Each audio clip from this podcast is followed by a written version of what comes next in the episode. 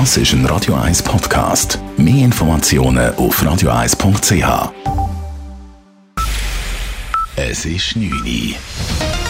Radio 1, der Tag in 3 Minuten.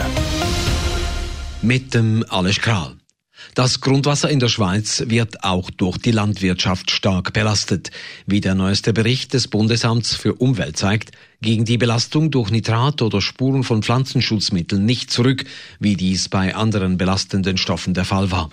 Der Bund fordert, dass die Bauern auf schonendere Methoden setzen, um das Trinkwasser nicht weiter zu verschmutzen. Einzelheiten von Jan von Tobel. Vor allem im Mittelland sieht man die Folgen der Landwirtschaft deutlich, dort wo grossflächiger Ackerbau betrieben wird. An vier von zehn Messstellen ist dort der Grenzwert für Nitrat im Grundwasser überschritten. Der Grund dafür ist vor allem die Überdüngung.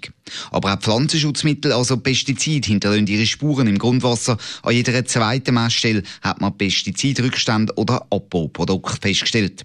Panik sei zwar noch nicht angebracht, heisst im Bericht vom Bund, aber man müsse trotzdem handeln. Es dauert nämlich lang, bis sich die Grundwasserqualität verbessert, wenn man Massnahmen einleitet.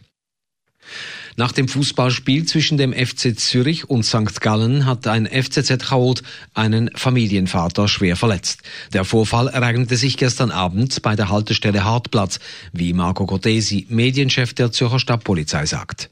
Da ein 40-jähriger Mann mit seinen zwei Kleinkindern im Bus einsteigen. Er hat noch einen Kinderwagen dabei gehabt.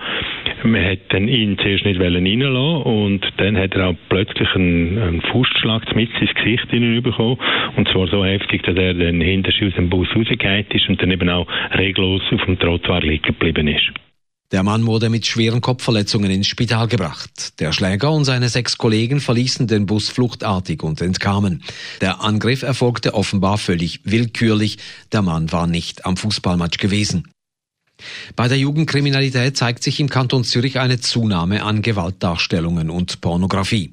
Zugenommen haben im letzten Jahr insbesondere die Gewaltdarstellungen, wobei die Fallzahlen mit 56 immer noch tief sind. In den meisten Fällen befand sich das Material auf einem Handy.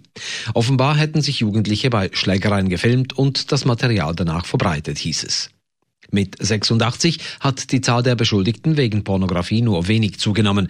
Dabei ist gemäß der Zürcher Jugendanwaltschaft auffällig, dass Jugendliche immer öfter pornografisches Material von sich selbst erstellen.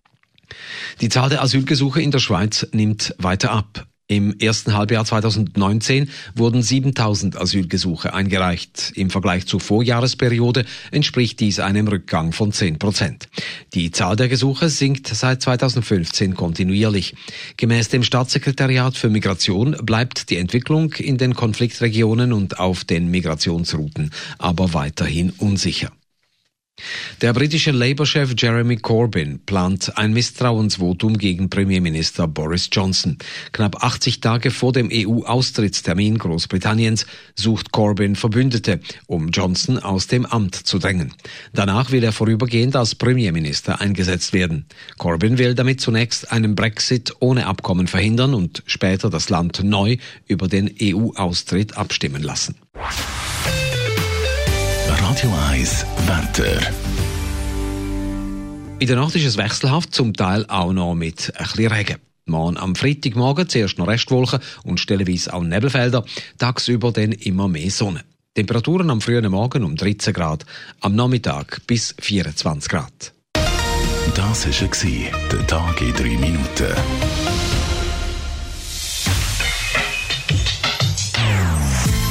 Non-Stop-Musik auf Radio 1. Die besten Songs von allen Zeiten. Non-Stop.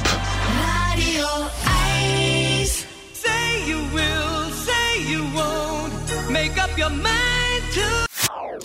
Das ist ein Radio 1 Podcast. Mehr Informationen auf radio1.ch.